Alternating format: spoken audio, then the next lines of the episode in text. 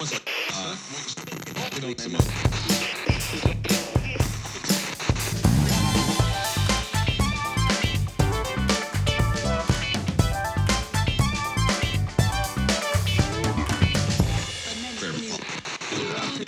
Voices of Seitel. Herzlich willkommen bei unserem Seitel-Podcast Voices of Seitel. Mein Name ist Jana Goller und heute im Podcast habe ich einen interessanten Gast, meines Erachtens der einzig angemessene Gast für die allererste Sendung. Nach einer Ausbildung bei Dupont und einem anschließenden BWL-Studium in Frankfurt folgten im Anschluss mehrere Jobs in Führungspositionen, unter anderem auch in seinem eigenen Unternehmen. Und 2014 ist er dann in die Seitel Family gekommen. Hier erst Regionaldirektor für Deutschland, dann Geschäftsführer für Deutschland und 2016 Geschäftsführer für Deutschland, Osteuropa und die Niederlande. Herzlich willkommen, Christian Sayons. Hallo, vielen Dank für die Einladung. Sehr, sehr gerne.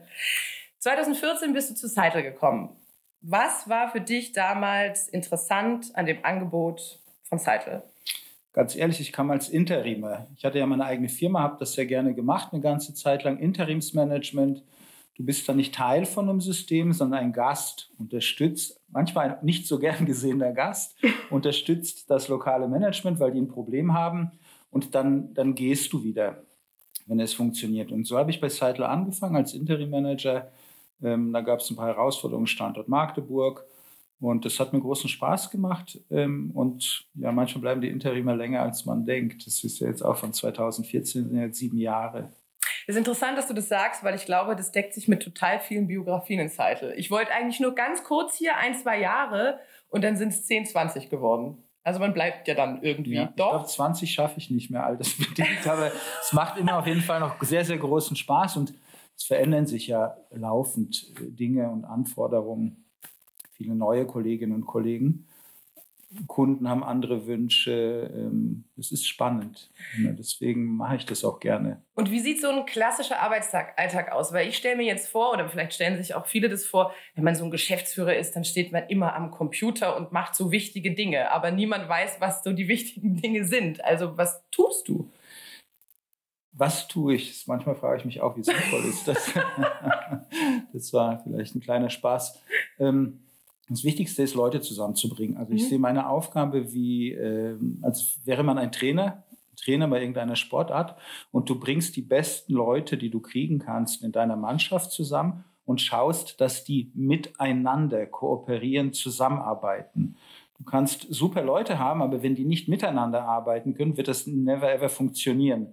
Und da ist die Herausforderung, wirklich gute Leute zu finden, die zu motivieren, gemeinsam an dem Thema zu arbeiten und das Thema, an dem die arbeiten müssen und die Ziele, die gebe ich dir natürlich vor. Ich kriege die ja auch von meinem Chef mhm. vorgegeben, beziehungsweise wir diskutieren die und schauen, wie können wir uns weiterentwickeln. Und deswegen besteht eben ein Großteil meines Arbeitstages, äh, mit Menschen zu sprechen, ähm, Telcos teilzunehmen, äh, Menschen, das kann eben intern sein, aber auch extern mit Kunden, Leider viel zu oft haben wir Eskalation, dass Themen nicht so gut funktionieren. Ähm, ja, das ist so. Wenn du sagst, äh, die Besten der Besten zusammenzubringen, dass die gut miteinander arbeiten, dann bedeutet das ja auch, dass die nicht so Besten dann nicht dabei sind. Das heißt, du wirst ja wahrscheinlich auch was mit Kündigung und all so zu tun haben. Ist das was, was vielleicht nicht so schön ist, auch an dem Job zu sagen, du funktionierst jetzt hier in diesem Konstrukt für uns nicht, für andere vielleicht schon, aber hier jetzt so. Ja also ich denke, es gibt keinen Job, äh, wo alles super toll ist. Es gibt Notwendigkeiten, die zu einem Job dazugehören. Und da ist es, hier ist es genauso, dass äh, im Sinne des Ganzen, um die 90 Prozent der Menschen äh, zu sichern, denen einen guten Job zu geben, eine, eine, tolle Aussicht, muss man gelegentlich sich auch um die 5 oder 10 Prozent, die nicht so gut reinpassen und nicht mitmachen können oder wollen, ähm, dann, dann andere Alternativen zu finden. Gerne macht das, denke ich, niemand. Es gehört einfach dazu und das muss man äh, offen, transparent, mit einer gewissen Härte und auch Fairness machen. Mhm. Und das funktioniert in aller Regel. Ähm, ja. Du hast, ich habe mir ein Interview angeguckt von dir auf YouTube, das war jetzt von 2020, da hast du gesagt, in der Branche, in der wir arbeiten, das ist eine sehr, sehr fordernde Branche. Ich weiß nicht, ob du dich daran erinnern kannst. Wenn ja, was meinst du mit fordernder Branche? Was ist denn so fordernd in dem Bereich? ich erinnere mich nicht an das Interview, aber ich würde das genauso heute wieder sagen. Wir sind in einer fordernden Branche unterwegs. Ähm, es ist alles sehr transparent. Wir können alles messen und unsere Kunden erwarten auch, dass wir alles messen. Wie lange ist die Gesprächszeit? Wie ist die Qualität des Gespräches?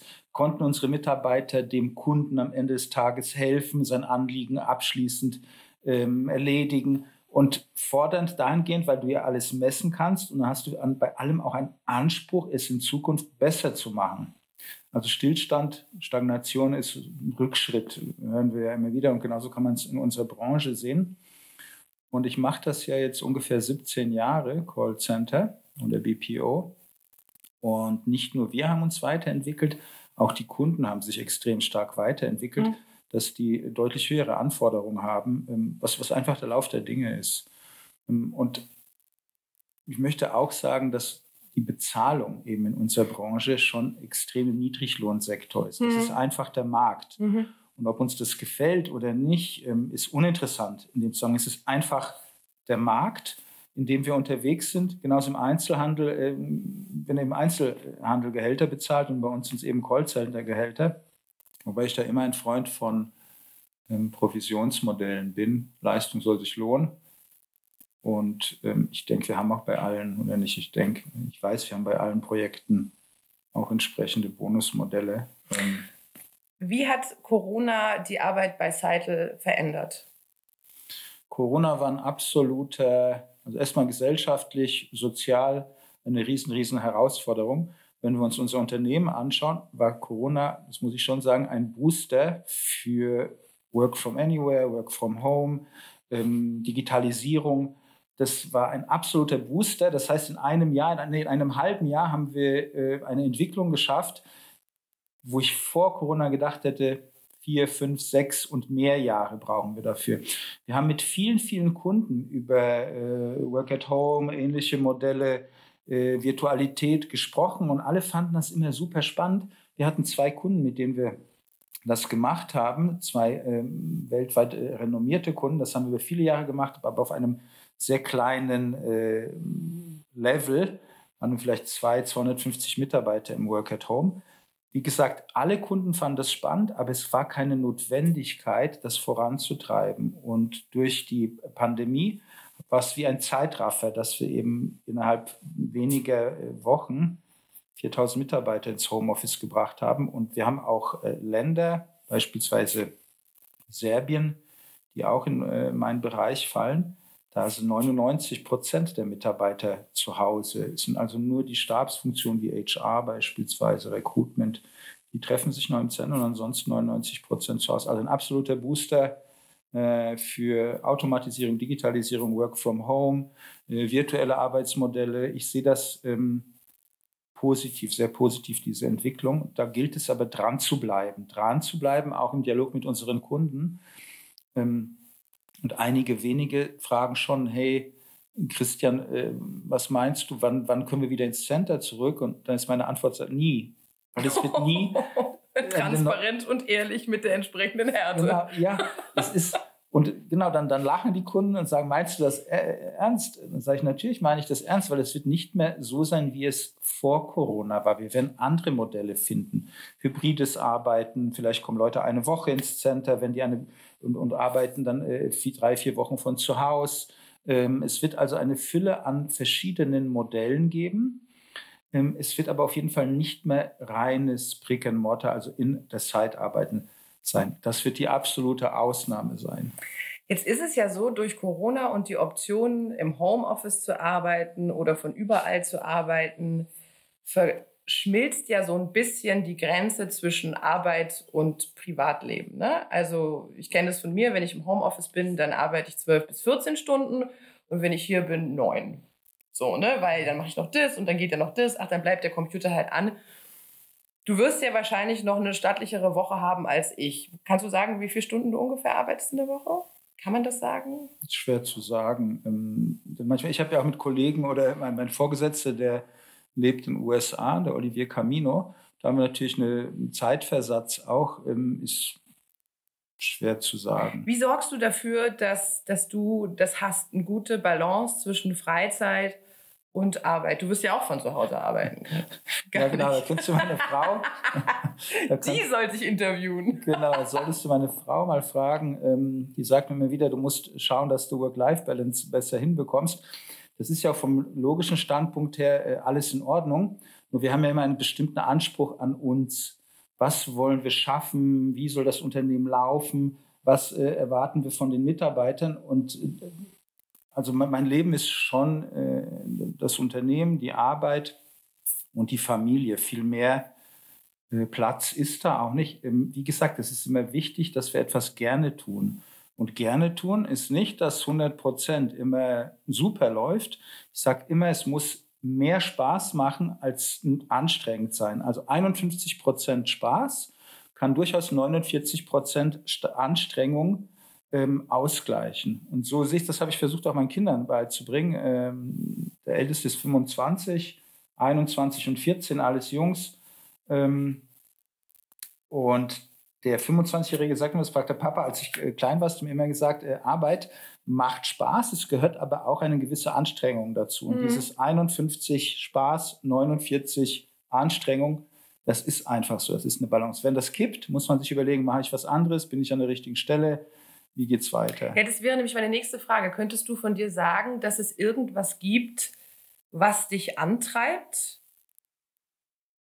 Oder ist, oder ist es alles, was dich antreibt, dass man das so gar nicht festlegen kann auf eine Sache? Ähm, also wir könnten mal einen Psychologen befragen, da müsste ich wahrscheinlich mit dem Psychologen der Psychologin länger zusammensitzen. Ähm, das ist eine interessante Frage, weil ich hatte auch nie fordernde Eltern. Ich komme aus relativ einfachen Verhältnissen. Mutter war Verkäuferin, mein Vater war Maurer. Und was die mir so auf dem Weg mitgegeben äh, haben, war immer, äh, Junge, äh, lern was Anständiges, wir unterstützen dich, äh, damit du mal nicht so schwer arbeiten musst äh, mhm. wie wir. Das ist so die, Generation, denke ich, gewesen. Und egal, was ich gemacht habe, das war immer okay für die. Also ich habe nicht von zu Hause so dieses klassische mitbekommen, dass ich permanent unter Leistungsdruck stand. Mach es besser, du bist nicht gut genug, ganz und gar nicht. Das war immer okay. Ähm, die haben mich machen lassen. Und das ist aber so ein innerer Antrieb, dass ich äh, sehr selten, eigentlich fast nie zufrieden bin, weil ich denke, es ja. geht immer ein bisschen besser noch. Ja, das wollte ich nämlich gerade sagen, weil wenn du nämlich jetzt nicht gewusst hättest, wie du auf die Frage antworten sollst, hätte ich gesagt, ich bin auch so ein grundunzufriedener Mensch. Also wenn mich Leute fragen oder sowas, geht es dir gut? Dann sage ich, ja, was das ist ein bisschen pauschal jetzt gerade. So, ich bin eigentlich grundunzufrieden. Das finde ich aber eigentlich auch einen ganz guten Status quo. Äh, aber vielleicht, äh, bei mir ist dann eher so, ich habe dann eher so einen so einen Zwang nach Veränderung, dass ich sage, der Status quo, das ist noch nicht gut genug, das muss noch anders sein und sowas. Und da, deswegen auch wieder im Hinblick auf diese Work-Life-Balance ist das eigentlich fast schon, das muss man sich dann so in den Terminkalender reinschreiben. Ja. Entspannung. Ich finde wichtig noch zu unterscheiden. Also ich unterscheide, ob man mit sich zufrieden ist oder unglücklich. Also wenn man nicht zufrieden ist und sagt, hey, es geht besser, ja. dann heißt das nicht, dass ich unglücklich damit bin. Ja? Also ich bin, mhm. denke ich, ein sehr positiver Mensch und ähm, es gehört immer so ein bisschen, ich nenne es mal Momentum, wir können auch Glück sagen im Leben dazu, dass, dass äh, Dinge einfach zusammenkommen, wie bei dieser Trainergeschichte, dass man Themen, Menschen zusammenbringt mhm. und dann wird was Besseres, Größeres draus, als man vorher angenommen hat. Und das lief immer ganz gut. Also ich bin schon einerseits zufrieden oder man will es glücklich nennen. Andererseits bin ich aber auch, fühle ich mich nie gut genug, dass man noch es einfach besser machen kann. Mhm. Das ist so. so das ist ja aber verrückt, dass das bei dir dann doch irgendwie gepflanzt ist, obwohl die Eltern nie so einen Druck gemacht haben. Gab es, als du ein Kind warst, gab es irgendwie so eine, eine Wunschvorstellung? Weil du wirst ja wohl nicht gesagt haben, ich möchte später, wenn ich groß bin, will ich Geschäftsführer äh, von Seitel werden. Das, hattest du so einen Wunsch als Kind, was du so werden wolltest? Fernab von Feuerwehrmann und Tierarzt oder sowas?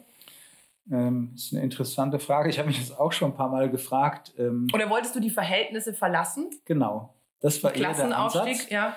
Die Verhältnisse.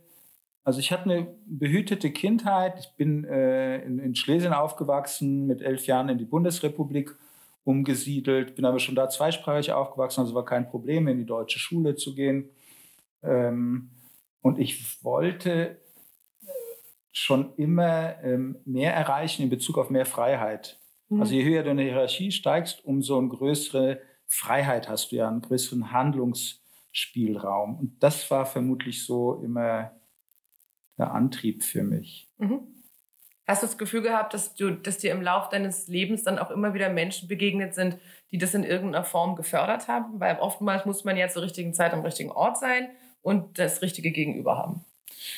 Ja, das war ganz interessant. Ich habe, ähm, wie gesagt, bei DuPont, eine amerikanische Chemiefirma, viele, viele Jahre gearbeitet. Und einer meiner damaligen Vorgesetzten, ein äh, älterer Herr, also jetzt in meinem Alter, so Mitte 50, äh, hat mir eine neue Aufgabe herangetragen. Und dann sage ich zu dem, sage ich, Andrew, ähm, ich muss mir das überlegen. Und dann sagt er, warum Christian, warum musst du das überlegen? Sag ich, naja, ich weiß nicht, ob ich es schaffe. Vielleicht packe ich es nicht. Und dann sagt er, ja, dann musst du es machen. Wenn du weißt, dass du es schaffst, wird es dir nichts bringen mhm. in deiner weiteren Entwicklung. Und wenn du zweifelst, dann ist das wirklich eine Challenge und dann musst du das machen. Ich habe es gemacht und es hat auch funktioniert. Also. Ja, das ist manchmal muss man es einfach machen und dann funktioniert es auch. Aber viele müssen, glaube ich, da erstmal innerlich so stark werden, sich das zu trauen. Auch sich tatsächlich zu trauen, aus einem Arbeiterhaushalt zu sagen, aber ich will mehr weil die Grundstimmung unter den Leuten ist ja, jetzt lern doch was Ordentliches und lieber ein regelmäßiges Gehalt als gleich nach den Sternen greifen und sowas. Da sei mal, bleib mal bodenständig. Warum, letzte Frage, und dann will ich das Spiel unbedingt mit dir spielen, darauf freue ich mich nämlich schon die ganze Zeit. Ähm, warum sollte jemand ähm, bei Seitel anfangen? Was glaubst du, gibt es irgendwas, was Seitel von anderen Arbeitgebern unterscheidet? Ähm, warum sollen die Leute hierher kommen? Egal ob als Agent oder ins Management, egal welche Position. Also ich finde, wir müssen erst mal sagen, wir sind in einer bestimmten Branche unterwegs, mhm. im Niedriglohnsektor ist. Nichtsdestotrotz, wenn man in diesem Sektor unterwegs ist, kann man sehr gut mit Mitarbeitern umgehen oder auch nicht. Und ich finde, wir gehen gut und sehr gut mit den Mitarbeitern mhm. um. Es gibt wenige Ausnahmen, die wir selbstverständlich einbremsen. Also der Umgang mit Mitarbeitern, die Wertschätzung, die Ausbildung der Mitarbeiter und vor allem auch eine Weiterentwicklung. Mhm. Das ähm, ist hervorragend bei uns, ähm, egal ob wir Track-Genie-Programme haben oder auch ähm, vielleicht innerhalb vom Agent-Level, dass man sich zum Produktspezialisten, mhm. Quality-Spezialist oder ähnliche Dinge weiterentwickeln kann.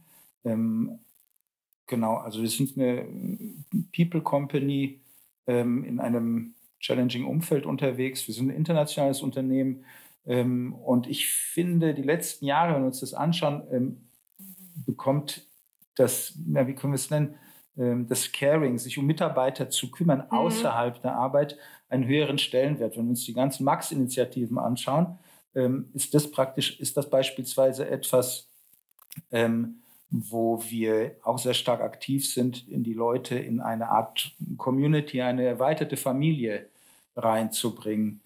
Ähm, also die Leute können hier tatsächlich aufsteigen. Wenn ich anfange im Callcenter zu arbeiten, dann kann ich mich weiterbilden und sozusagen aufsteigen. Das ist ja schon irgendwie, das lehnt, ist ja angelehnt an die Ursprungsfirma in Amerika. Das ist ja sehr amerikanisch. Ich denke, das ist in unserer Branche grundsätzlich so. Mhm. Wir können, äh, ich sage immer, wir kochen alle mit Wasser. Mhm. Nur mein Anspruch ist, dass wir es etwas besser machen als die anderen. Und ich möchte gerne, dass Leute dann zu uns kommen und bei uns bleiben und nicht zur Konkurrenz gehen. Mhm. Die bleiben bei uns natürlich nur, wenn wir etwas besser tun als die Konkurrenz, transparent miteinander umgehen, fair miteinander umgehen, vernünftige Vorgesetzte haben.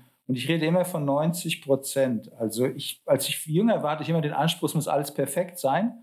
Und dann fragte mich einer meiner Vorgesetzten, Christian, wenn du dir dein Team anschaust, äh, wie würdest du das bewerten? Also habe ich gesagt, so, ja, 80, 90 Prozent passt und ein paar äh, muss ich nochmal äh, irgendwie anderweitig irgendwie unterbringen oder austauschen. Und sagte, hey, 80, 90 Prozent ist doch super.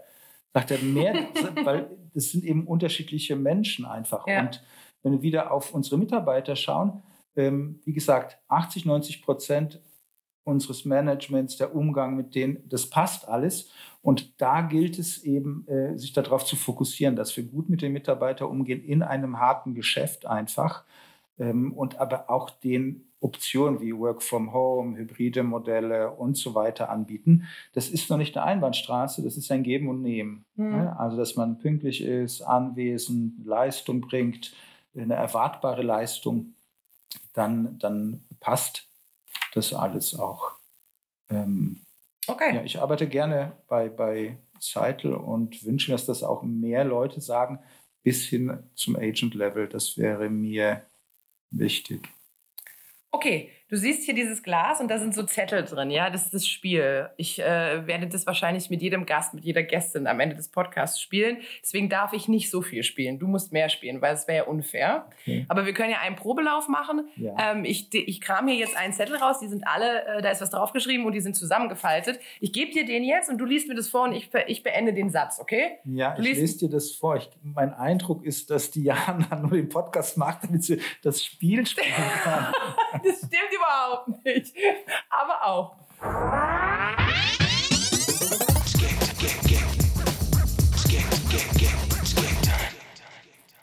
Okay, das ist jetzt natürlich. Meine Freundinnen sagen über mich, ich muss das sagen, meine Freunde sagen über mich.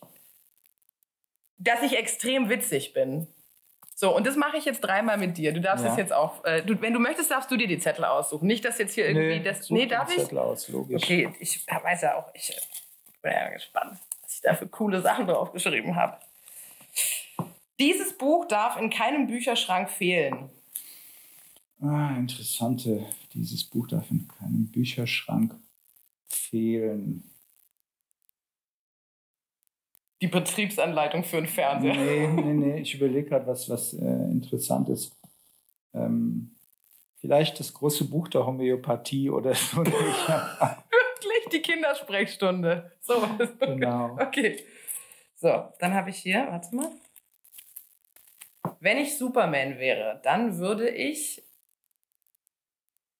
Für mehr soziale Gerechtigkeit sorgen. Ja, wirklich? Ja, unbedingt.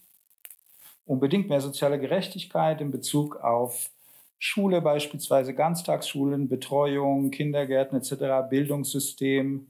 Das wäre mir persönlich äh, ein Anliegen. Du, Christian, ich sorge dafür, dass du Superman wirst. Gar kein Problem. Okay, dann lege ich das Homöopathiebuch weg und packe dann was Danke. anderes in den Bücherschrank. Sehr cool. Wie fertig Superman? Nein.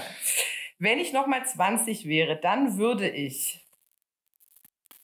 Gute Frage. Ähm, also ich könnte eine super persönliche Antwort geben, das mache ich jetzt aber nicht, weil dann würde ich äh, andere Menschen vielleicht Verle verletzen. diese, diese Antwort Äh, könnte sie verunsichern. Ja, genau, diese Antwort könnte sie, könnte sie verunsichern. Ich denke, ich würde im medizinischen Bereich gerne gehen und was machen, wenn ich nochmal 20 wäre. Als Arzt dann arbeiten? Beispielsweise. Oder Psychologie oder ähnliche Dinge. Ja, Psychologie ist spannend. Das hatte ich, hatte ich mir auch überlegt. Aber dann dachte ich mir, äh, vielleicht brauche ich die irgendwann nochmal. Und dann will ich die ganzen Skills nicht haben. ich will die nicht wissen. Ich will das dann einfach sehr unvoreingenommen dann da sitzen und reden können, ohne zu denken, ach so, ja klar, Lehrbuch 3. So, Dann war es nicht schlimm genug, weil Psychologen unterstellt man ja, die haben selber ein Thema und deswegen wird man Psychologe oder Psychologin. Lehrer und Psychologen sind anscheinend die schlimmsten, habe ich, habe ich mir sagen lassen. Ich weiß es aber nicht. So, wir sind am Ende. Christian, Dankeschön, dass du zu Gast warst im ersten, in der ersten Folge des Podcasts. War es schlimm? Nein, es war überhaupt nicht schlimm. Es ist interessant. Ähm, das wird ein spannend sein, sich selber mal zu hören dann auf dem Podcast. Ich weiß nicht, ob ich das machen werde. Äh, Vielleicht überlasse ich da auch die Entscheidung Kolleginnen und Kollegen, denen ich da vertraue. Ist interessant. Wir schauen mal, was es wird. Ähm, vielen Dank. Mal was anderes. Und ich denke, wir müssen viele andere Dinge ausprobieren. Ah ja, das vielleicht nochmal zum Abschluss. Ähm, ausprobieren. Ausprobieren ist wichtig, dass wir Dinge einfach ausprobieren und dann schauen, haben die funktioniert, haben die den Leuten Spaß gemacht, haben die jemandem was gebracht und wenn das der Fall ist, macht man weiter und wenn das nicht der Fall ist, dann sagt man, hey, wir haben es ausprobiert, haben uns was anderes vorgestellt und jetzt machen wir was anderes. Und Sinne. deswegen, weil du das gesagt hast, werde ich mir in den nächsten Podcast jemanden einladen und mit jeder Fra äh, Frage wird ein Glas Wein getrunken. Und am Ende des Podcasts gucken wir mal, wenn die harten Geschichten auf den Tisch kommen. Okay, auf Wiedersehen. Danke, ciao. Den Buch, das müsst ihr rausschneiden.